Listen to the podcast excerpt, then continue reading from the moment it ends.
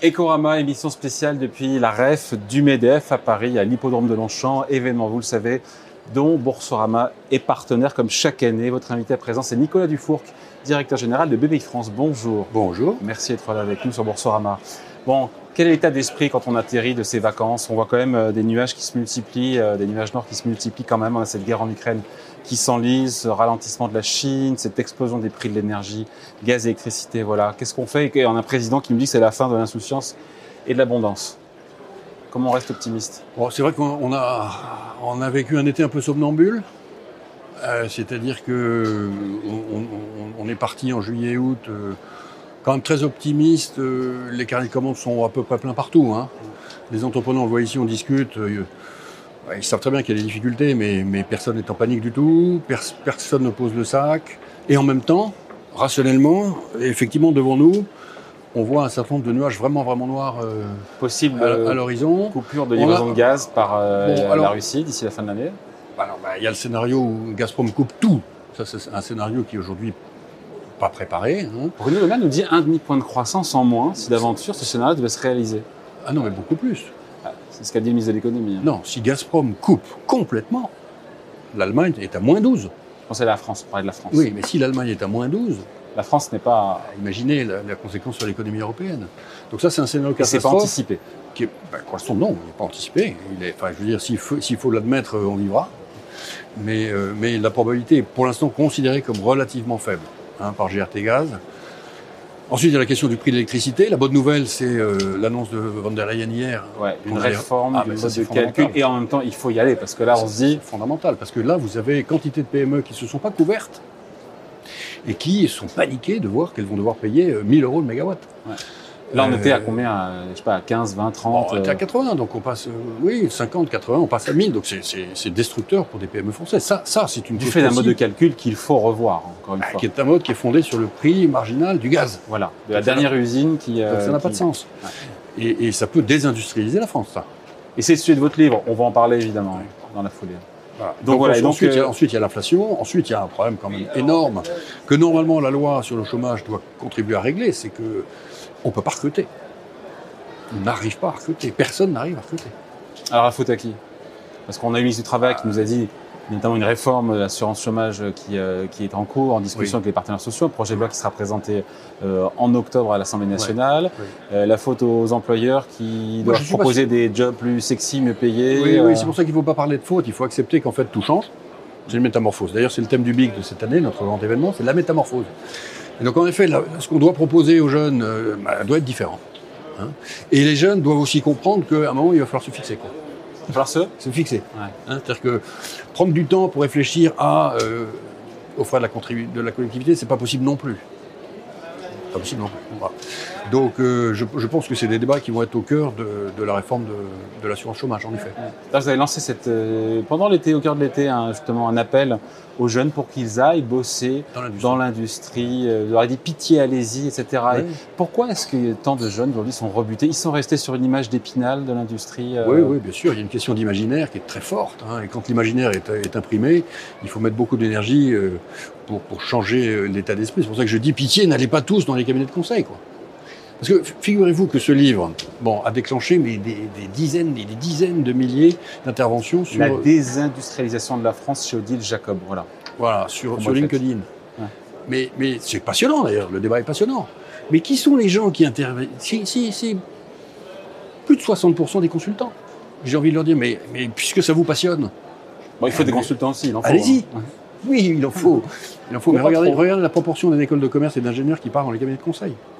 L'industrie a besoin d'ingénieurs. Elle a besoin de commerciaux, elle a besoin d'intelligence. L'industrie française, c'est pas parce qu'on va robotiser qu'on va gagner contre euh, les Vietnamiens. Les Vietnamiens robotisent autant que nous. C'est parce qu'on sera plus fécond, intelligent, innovant. C'est la jeunesse française qui va gagner. Voilà. Donc, mais après, il faut que l'appel soit suivi. Et donc, que, comment faire pour les attirer plus aussi? Parce qu'une fois qu'on a dit ça. Euh... Les salaires, conditions de travail, il faut leur dire que c'est une aventure extraordinaire. Moi, je leur dis que ce sera la plus belle carrière. Les plus belles carrières de demain, elles seront dans l'industrie.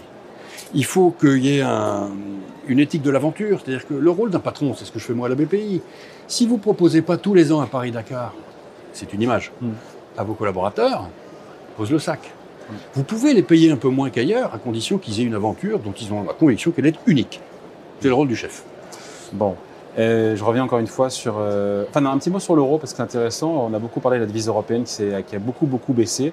Il y a ce débat pour savoir si c'est. On à parité avec le dollar, si c'est une bonne ou une mauvaise nouvelle pour notre compétitivité, pour nos exportations, pour l'inflation. Si on fait la balance, vous en pensez quoi, vous? Bah, La France est un pays qui est relativement peu exportateur. Donc euh, ça renforce sa compétitivité, c'est plutôt une bonne chose, mais sur une petite masse. Ouais.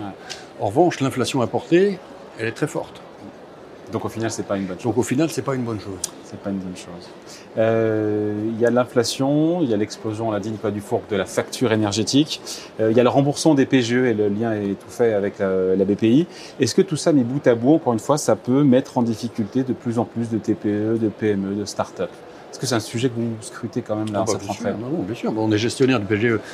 Donc ce que je veux vous dire aujourd'hui, c'est qu'il n'y a pas de montée de la sinistralité. Mm. On est toujours dans les purs qui était l'épure depuis le début, où euh, vous avez 4% des PGE qui tombent, ce qui est raisonnable, honnêtement, à l'échelle de la crise qu'on a traversée. En revanche, ce qui est vrai, c'est que les PME avaient prévu un PGE pour un cycle en V, c'est-à-dire on tombe et on catapulte. Ouais. Et après, ça s'arrête là.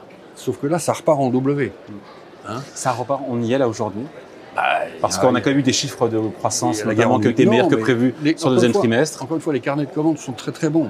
Mais, Mais tout le monde navigue à vue. mais faut-il encore pouvoir produire? Or, il manque des composants et il manque des hommes.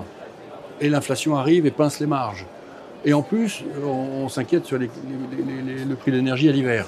Donc, donc c'est quand même un peu angoissant, on peut le comprendre. Donc vous avez pas mal de PME qui, au lieu d'investir, vont rembourser le PGE, consacrer leur, leur, leur autofinancement à rembourser le PGE.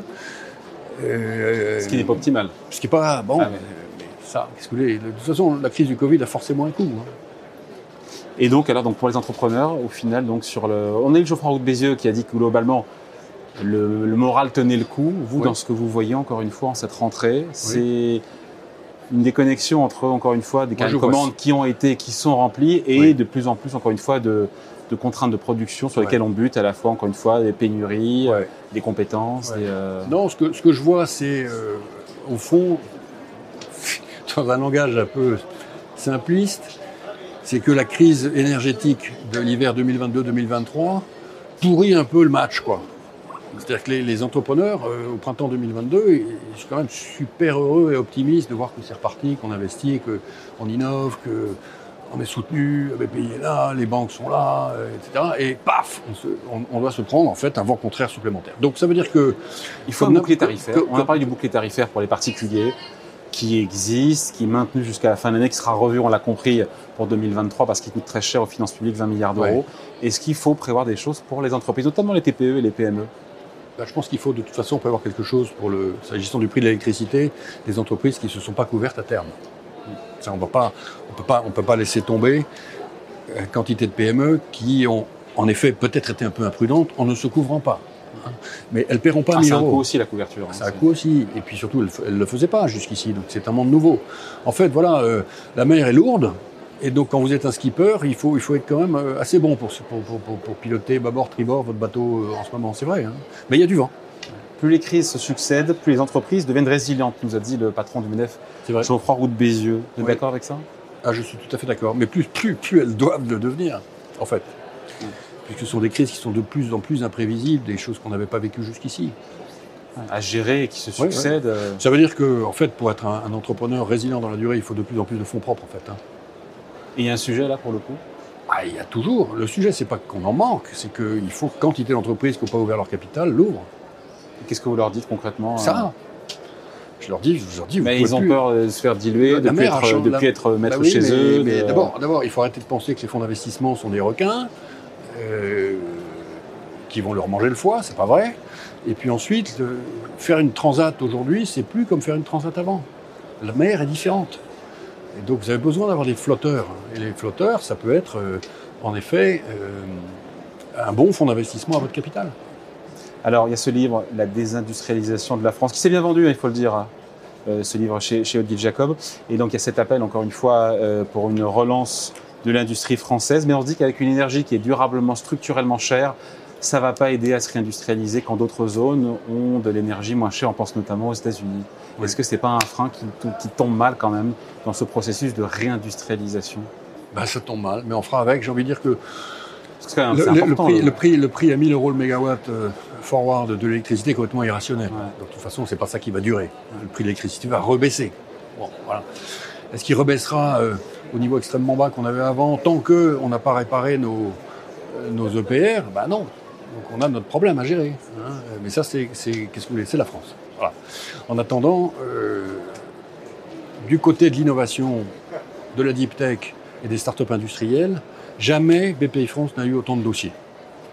Donc c'est encourageant. Donc ça, c'est très encourageant. Donc d'ailleurs, la réindustrialisation de la France passera aussi d'ailleurs par les startups. Il faut le dire. Hein. je veux dire, on pense souvent en grands groupes. Le venture capital, le capital risque, qui était en fait une méthode appliquée essentiellement aux entrepreneurs du digital, qui vous présentaient des slides et ont décidé d'envoyer un jet de, un jet de capital à haute intensité pour leur permettre de monter à toute vitesse et de sauter des étapes.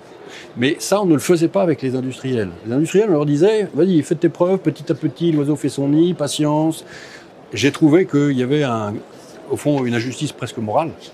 Et donc maintenant, on applique le capital risque à l'industrie. Ça s'appelle le, les startups industrielles. Et du coup, comme par hasard, la quantité de projets qui arrivent.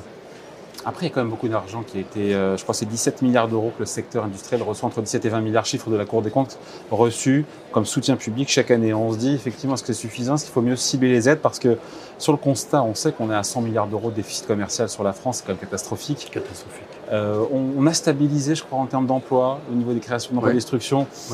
On a touché le fond de la piscine. On en est là ah, aujourd'hui Écoutez, on va prendre un indicateur qui est la différence entre les ouvertures et les fermetures d'usines. Cet indicateur est, positif depuis début 2020. Donc c'est récent. Enfin bon, de 2019. Avant le Covid en tout cas. Hein. Et depuis, l'écart, qui est suivi par un très bon cabinet qui s'appelle Trendeo, euh, se creuse en faveur du plus. Donc il y a de plus en plus d'usines qui s'ouvrent euh, par rapport aux usines qui ferment. Il y aura toujours des usines qui fermeront, mais c'est le delta qui compte. Nous, on veut, BPI France, avec notre plan, celui qui a été annoncé en janvier par, Agnès Pannier et Cédrico, dans France 2030, créer 100 usines de plus par an. Et on y est là? Ah ben Non, on n'y est pas encore. Quand on dit 100, de plus, c'est en 2024-2025, progressivement. Après, on sait que les pertes de parts de marché, vous connaissez mieux le sujet que moi, Nicolas Dufour, que les pertes de parts de marché du commerce extérieur de la France ne se fait pas, enfin ces pertes ne se font pas vis-à-vis de la Chine, mais vis-à-vis de nos voisins européens. Donc c'est pas un problème de coût, mais parce qu'on parle de coût, etc. le problème n'est plus le coût. le problème mais, mais c'est bien qu'on le dise. Je veux dire. Oui, bien sûr. Bah, il a été traité par le rapport gallois.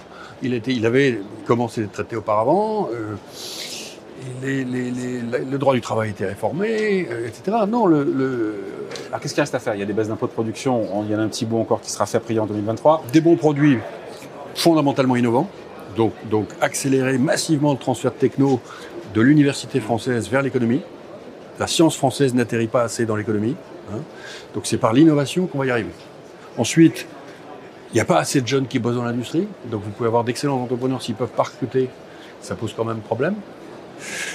Les financements, honnêtement, un bon projet industriel aujourd'hui, il va, trouver son chemin. Il va trouver son chemin. Alors, en equity, il faut créer tout un écosystème de, nouveaux fonds, et c'est ce qu'on fait, qui, sont des fonds qui vont accepter de gagner de l'argent un peu plus lentement.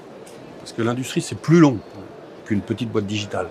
Donc le venture industriel, c'est un autre métier on est en train de travailler sur la construction de l'écosystème des fonds français privés de venture industrielle.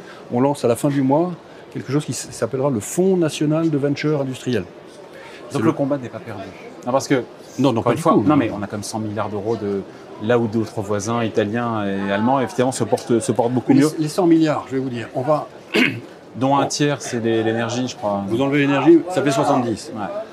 C'est pas des PME qui vont pouvoir compenser les 70 milliards c'est un peu les PME et les startups industrielles, blabla, mais c'est beaucoup des nouvelles cathédrales industrielles qu'on va créer en France. Et la grande nouvelle. On parle des batteries, le plan, plan batterie, plan hydrogène, c'est tout ça? Oui, mais alors, la grande nouvelle de l'été, c'est celle de juillet, avec l'annonce euh, de ST Microelectronics. Sur les semi-conducteurs. De, la construction d'une usine à Kroll. Cette usine à elle seule, quand elle sera construite, va exporter 4 milliards par an. Une usine 4% du déficit du commerce extérieur. Donc il faut des cathédrales en France. Il n'y a pas de possibilité de refaire des grandes cathédrales sans argent public. Et l'argent est là. Il le sera toujours malgré les taux Il d'intérêt est qui dans France remontent. 2030 pour faire ça. Malgré les taux d'intérêt qui remontent, l'argent public sera toujours là. Malgré des France finances publiques. 2030, 54 milliards. Dans la loi de finances qui est présentée, le ministère des Finances a, a eu le courage de n'enlever que 800 millions. Donc, donc France 2030, pour l'instant, est sanctuarisé. Merci de passer nous voir. Donc, Nicolas Dufour, qui, je rappelle votre ouvrage, votre livre, La désindustrialisation de la France aux édi- aux éditions Odile Jacob, donc invité de la grande interview sur Boursorama, enregistré depuis la rêve du MEDEF à l'hippodrome de Longchamp à Paris. Merci beaucoup. Au revoir. Merci. Au revoir.